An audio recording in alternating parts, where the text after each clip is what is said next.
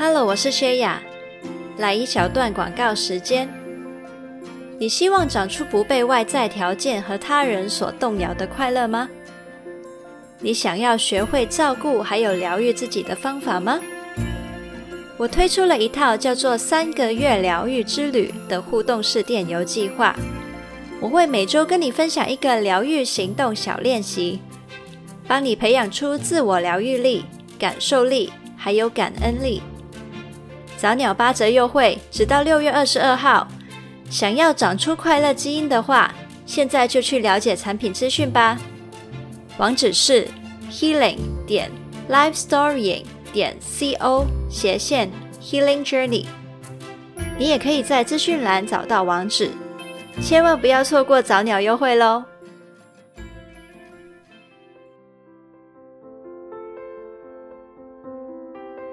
嗨，我是薛雅。欢迎你收听《Life Story》为》步调生活灵感，每周五晚上七点跟你分享新灵感，在周末陪你从内心出发，将小改变累积成大成长。邀请你加入我们，一起让世界每一个人都拥有真正快乐的能力。现在就订阅节目吧，才不会错过新的内容。好，那今天的节目形式非常特别，就是访谈的形式。我们这一次呢，邀请到了新故事运动的团队来做一个访谈。那他们其实是谁呢？如果呢你有注意的话，这一集其实已经是我们跟他们的第二集访谈了。第一集访谈，如果你还没听过的话，你可以去听 EP 二十四。那新故事运动的团队啊，我也来简单的介绍一下他们是谁呢？他们其实呢是一个公益影音团体。他们当初会成立，就是因为看到很多公益的团体啊，很努力的去拍很多的公益作品。可惜呢，因为呃大众还是比较喜欢一些贴近人心一点、娱乐性高一点的作品形式，所以呢，这些影片可能还是很难的去触及大众的心。新故事运动，他们就是希望可以透过一些影音制作的专长。去制作出一些可以更贴近人心、打动人心的作品，让大家可以去关注不同的社会议题。而他们最近呢，在做的一个企划叫做“寻找亲爱的家”，其实就是为了要让大众可以看见一些失家儿他们的状况。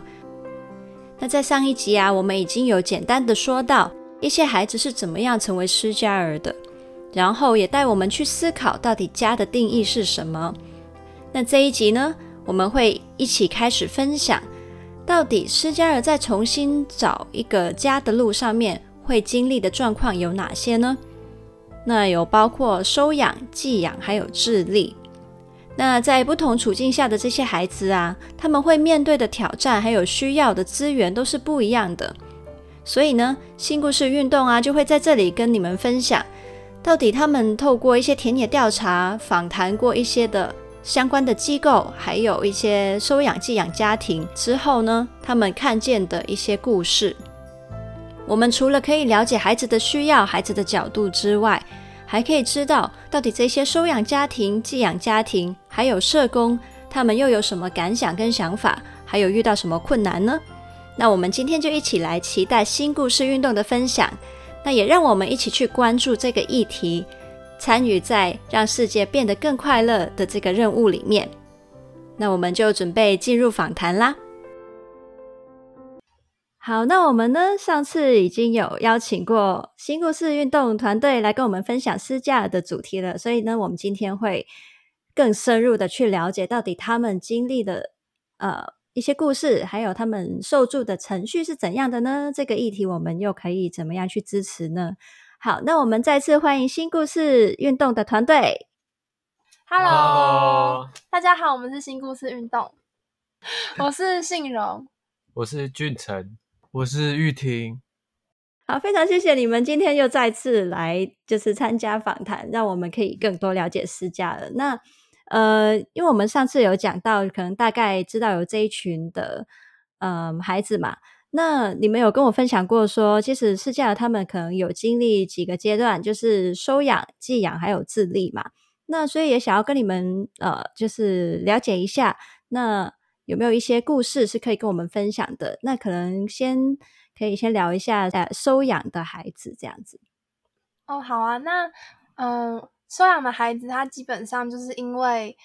原生家庭确定没有办法恢复功能，就可能说父母已经不在了，或者是嗯、父母真的确定就是没有办法把他接回家照顾，那这些孩子就会啊、被出养，就是我们讲这个是收出养的一个机制。我们印象比较深刻是，嗯、呃，在访谈的时候，社工有提到，就是有些比较少数的案例啦，但有时候会发生，就是收养家庭。因为他们会有三个月的照顾观察期，就是社工会看这个，会把小孩子送到收养人家里面，然后看他们适不适合当这个小孩的爸爸妈妈，就是他们对这个小孩好不好啊，然后呃夫妻关系好不好啊，就是会列入评估。那有些收养家庭可能就会把这三个月当做是饲养小孩子的期间，有点像是商品的试用。他们有时候觉得。这在这这三个月才发现说啊，原来我不适合收养小孩，原来有小孩子的生活跟我当初期待的差很多，然后他们就会就是退养，就放弃收养这个小孩。那对于小孩来说会是非常大的伤害，就是有些小孩会就是遭遇到这样，就是被原生家庭抛弃的感觉，然后又被收养家庭再抛弃一次的感觉，然后会希望很希望可以避免这样的情况，但是偶尔还是会发生。诶，其实这个程序听起来就是，嗯，有点懂，就是啊，也是要顾虑到那些收养家庭他们的适应状况。可是对孩子来说，他们本身在原生家庭的的一个背景已经有受到被遗弃的可能创伤或感觉了，然后好像又要再重新经历一次，嗯，或是本身很有盼望，我觉得哦，我终于又找到一个新的家了，可是又要再经历一次这个状况，我觉得确实是蛮受伤的。收养有时候偶尔会发生二度抛弃的状况，然后很希望可以避免就是孩子受到二度的伤害。所以我们呃有一支短片的故事，就是在讲呃一个被二度抛弃过的孩子，他在面对第二个收养家庭父母的时候，他对于家庭的对于家庭的渴望，然后对于被抛弃的恐惧的这些情感的交织，然后可能也包含了对原生家庭妈妈的想念。然后我们用一个原生妈妈送她的一个章鱼玩偶做，就是那个章鱼就是代表心魔，就是可能对家的渴望，对爱的渴望，然后同时也是被抛弃的恐惧的那个代表一个玩偶，然后就就是有一个怪兽再见，怪兽的声音的短片这样子。我听起来就是觉得，嗯，就是把一些很。内心深层的一些情绪跟感受可以具象化，让大家更容易理解他们到底经历的心情是什么。所以，哇，这个我听起来就已经觉得非常 想要去看到底有没有什么概念去呈现这样子。那，嗯，嗯除了这个你说可能退养的之外啊，那呃，现在的一些服务有没有一些的状况是可以支持可能那个收养家庭跟孩子可能进入性生活可以更好适应，让这个退养的状况减少呢？呃，社工在前期就是让把小孩子送到收养家庭之前，都会做蛮多的评估，然后也会有比较长的程序，就是让收养收养人建立一些比较、呃、正确的概念，就是他们他他们是帮小孩子找一个合适的家，而不是他们去选小孩这样子。所以这段时间就可以过滤掉一些。对制度期待有落差的收养人，就可能就不会评估，就不会过。那再来就是，嗯，孩子被收养之后，社工每个月也都会做家访，就是家庭访问，然后到收养家庭看看小孩子过得怎么样，开不开心，然后看，嗯，观察收养父母或收养人他们的生活状况是什么样子。那如果长久这样下去，可能，哎，社工。发现其实这个家庭可能没有很适合的时候，那那会怎么样处理呢？哦，基本上那这个情况会比较少发生啦。那如果发生的话，嗯、应该还就会都会是以孩子出发点为主，就是也会看孩子的想法，然后做对孩子最好的选择，就是看是夫妻调整，或者是有其他的可能性这样。收养的，在收养在访谈的过程中，觉得印象比较深刻，反而不是孩子的故事哦，是哦，就是嗯，我自己比较印象深刻的是，嗯、因为大家都会所有的，其实所有人都会呼吁家长一定要告诉小孩说他是他他要知道自己是被收养的身份，自己是收养童这样，因为可如果孩子是长大之后才发现，原来我是被收养的。就是这个爸妈不是亲生的血缘的爸妈，他们其实感受会非常的不好，哦、就是有被欺骗的感觉，所以会会一直呼吁这些父母要在他们可能幼稚园、小学的时候比较懂事一点的时候，就一定要让他们知道说自己是被收养的，然后要用比较亲近孩子的方式告诉他们，所以他们会社工可能也会协助就带游戏啊，然后父母可能。主要是父母啦，就是收养父母，他们收养人会自己想一些方式跟孩子讲童话故事绘本啊，然后慢慢的讲到，就是其实没有血缘关系的，就是爸爸妈妈也是也会是就是爱他们的爸爸妈妈。那时候有一句特别印象深刻的话，就是他说他们对孩子的爱是从心里长出来的，然后就是用这个方式来告诉孩子说。虽然你不是我们亲生的，可是跟血缘没有关系，就是你就是我们很爱的孩子，这样子。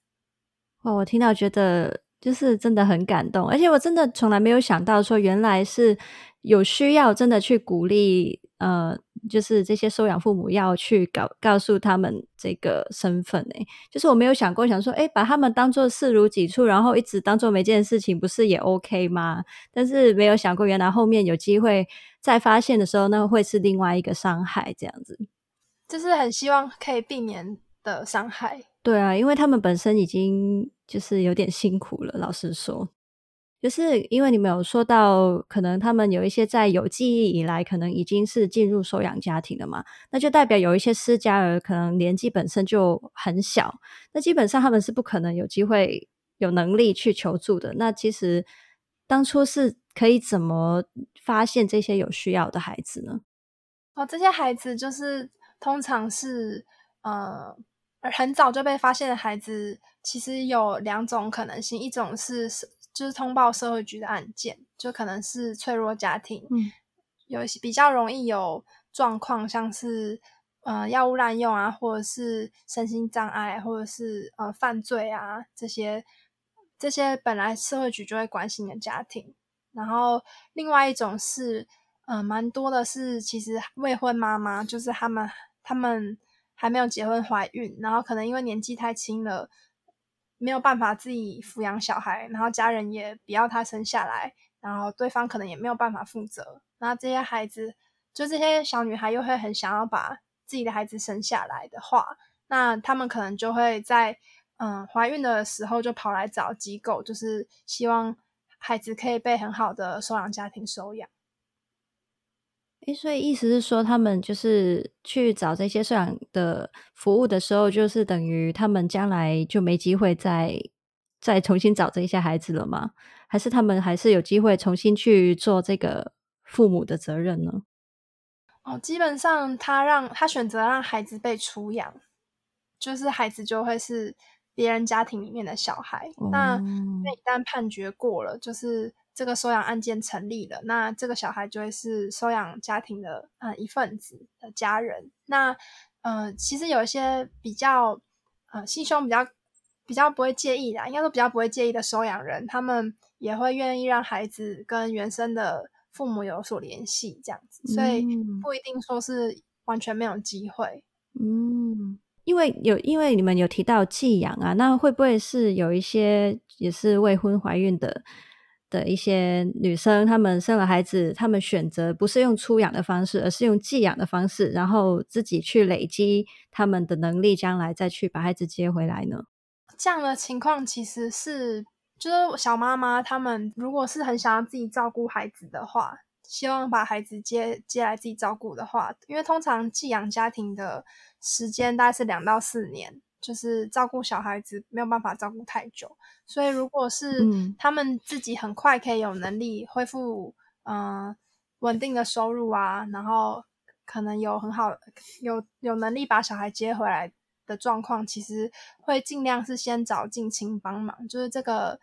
嗯、呃，小妈妈她有没有亲戚是可以先暂时这些小孩，暂时照顾她的孩子。然后，如果因为我们比较少听到寄养家庭是抚养，就是小妈妈的小孩，因为通常小妈妈他们很难在，他们就是因为年纪小嘛，所以。很难在很短的时间内恢复功能。嗯。那孩子很长一段时间在寄养家庭待着，其实这个案例会我们听到访问的时候是比较少。就是通常小妈妈都是很希望孩子可以得到很好的照顾，得到幸福，所以才会选择出养。嗯，通常是在寄养家庭等原生家庭恢复功能的小孩比较多，是可能在。那个监狱服刑还没出来，这种短期的，是要当收养家庭，好像条件跟挑战真的蛮多的诶。那会不会说在呃成就是收养家庭的那个数量上，其实很难去满足现在有需要的孩子的数量呢？嗯、呃，是我我是玉婷，然后其实因为现在收养家庭就是据我们所知，就是现在数量是相当不足的嘛，而且。而且在那个收养家庭决定要收养小孩的时候，他们对于小孩又有又有存在一些本来自己的一些美好的幻想、嗯、美好的想象。他可能就会想象啊、呃，像是有些人可能会比较希望有那时候就是刚出生的小孩啊，刚出生的小 baby，然后这样收养过来的话，那个小孩就会就会觉得说，诶，那他可能这个家庭就是原生家庭吧？就是收养家庭在那一方面会觉得说。这刚出生的小孩，我们就可以把他很自然的视为己出，然后他们会比较希望有这样的小孩。但其实有很多的小孩，他不是可能不是刚出生就会遇到问题，他可能是在啊、在可能两三岁、三四岁的时候，家庭才出现一些变故，然后他们才需要送到这个收养程序里面。可是其实，在我们的小孩子年纪越来越大的时候，愿意愿意收养这个小孩家庭就会的那个比例就会越来越降低啊。嗯就是可能到小孩可能长到六岁以后，六岁以后就大差不多是这个收养家庭愿意收养的这个硬底线，就是基本上超过六岁，他在进入这个收收出养的服务就是会比较困难，就没有什么人愿意愿意收养的这个状况啊。嗯，所以觉得呃，在收出养这个服务里面遇到了比较大的问题，应该是说，就是大家可能在收养家庭会对于他们想要。收养小孩都会普遍存在一些，呃，一些美好的想象啊，或者是说他们可能对于，呃，他们那个小孩的原生家庭可能会有一些偏见，他不希望这个小孩子的原生家庭可能太复杂，可能就是有一些太不良的，可能一些吸毒的状态啊什么，嗯，他们就会觉得会比较排斥，所以这个觉觉得是在呃这个收出养这块服务里面。呃，在我们访问了许多的这些机构里面得到的回复，就是觉得说好像遇到比较多的问题是这样子。嗯，对，确实会有很多顾虑啦，因为就是这些孩子可能本身经历的一些背景也会影响那个孩子现在的状态，然后呃，就是收养家庭可能也会担心说，我能不能就是好好的去。照顾这个孩子，或是真的让他可以去调整好他一个比较健康的状态，那所以确实是很不容易。那这一些的呃，就是刚刚你说六岁以上的孩子，可能就相对比较难找到新的收养家庭的时候，那他们这一段时间他们的安置是怎么样做呢？可能在社会局，社局了解到说这个家庭出现一些状况，然后这个小孩必须要。啊、交给可能其他的家庭照顾的时候，这个时候就可能会出现两种的状态。第一个就是，呃，会先寻求有没有寄养家庭可以暂时暂时让这些小孩子待在啊、待在寄养家庭里面，然后等待他们的原生家庭，呃，可能他状状况比较好转了之后，再送回去原生家庭。第一种是寄养家庭嘛，然后第二种的可能性就是可能是会送到。呃，有一些有一些社福单位会有安置机构，就是安置机构就比较像是说，就一群小孩子，可能他会分年龄的，可能是呃零到四岁住在一起啊，四到八岁住在一起，像是这样分年龄层的这样比较集中式的照顾啊，可能会走这两种比较暂时性的呃照顾方式这样子。第三种，呃，在寄养的服务里面，就是除了除了寻求就是报名的那些寄养家庭外，还有另外一种是会寻求看有没有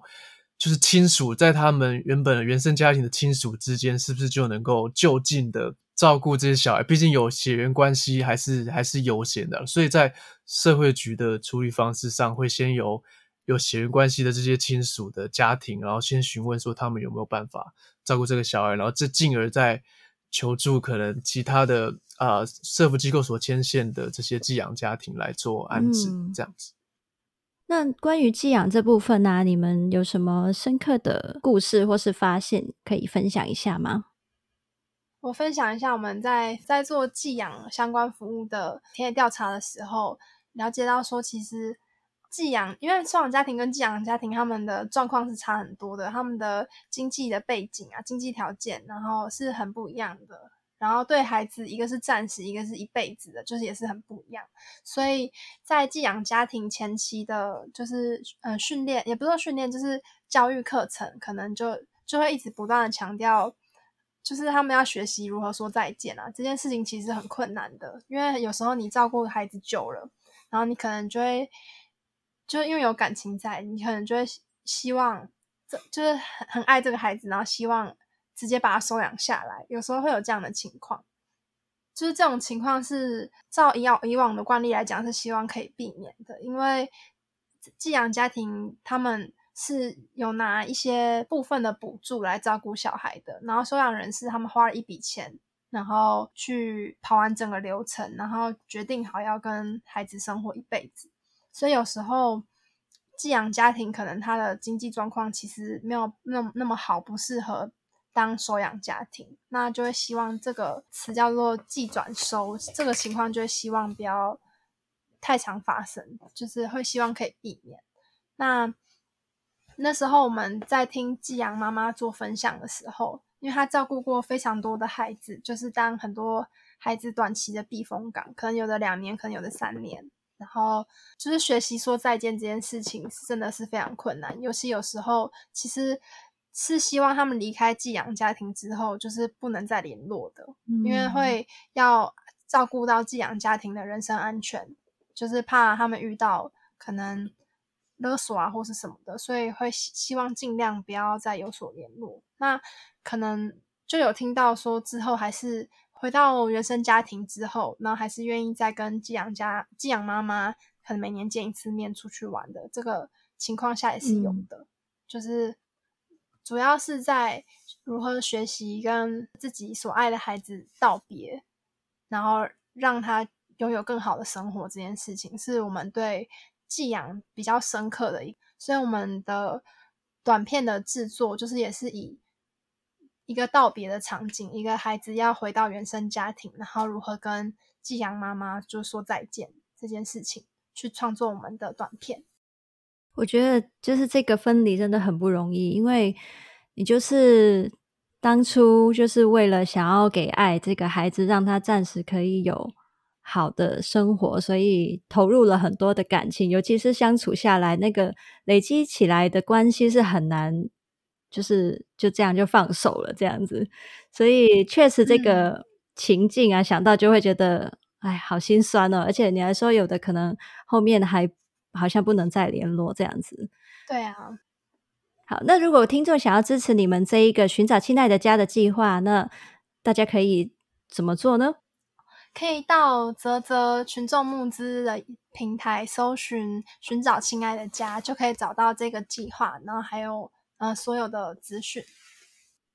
如果想要更了解你们团队在做什么，还有你们这个计划的资讯的话，那除了啧啧募资，我们还可以有什么方式了解更多吗？可以到脸书粉丝专业，就是新故事运动 （New Story Movement） 的粉丝专业，然后 follow 我们，因为我们都会把计划的最新消息更新上去。然后我们也有 Instagram 可以 follow，这样。那我们这一集呢，非常感谢新故事运动，就是来跟我们分享思嘉可能他们在收养还有寄养的状况是呃经历一些什么，然后有什么需要。那我们接下来就是第三集呢，就会去聊可能孩子的自立的阶段，还有我们作为社会大众还可以怎么关心跟支持他们呢？好，那我们就再次谢谢你们的来临，谢谢轩雅，谢谢谢谢。好，那我们就下次再见啦。那不知道在听过新故事运动他们的分享之后，你有什么想法还有感觉呢？我自己是觉得啊，失家儿要找到可以为他们遮风挡雨、提供养分，让他们安心成长的一个家，过程真的是困难重重。本来愿意做寄养跟收养的家庭就已经不多了，如果再加上收养家庭的一些期望，那孩子就更难找到愿意接纳他们的家。如果遇到收养家庭选择弃养，那对孩子更是伤上加伤。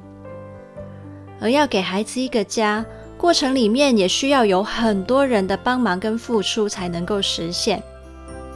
像是社工在不同的过程里面去支援孩子，还有寄养收养父母。当中啊，寄养父母除了付出很多的爱跟心血之外，还要学会道别的课题；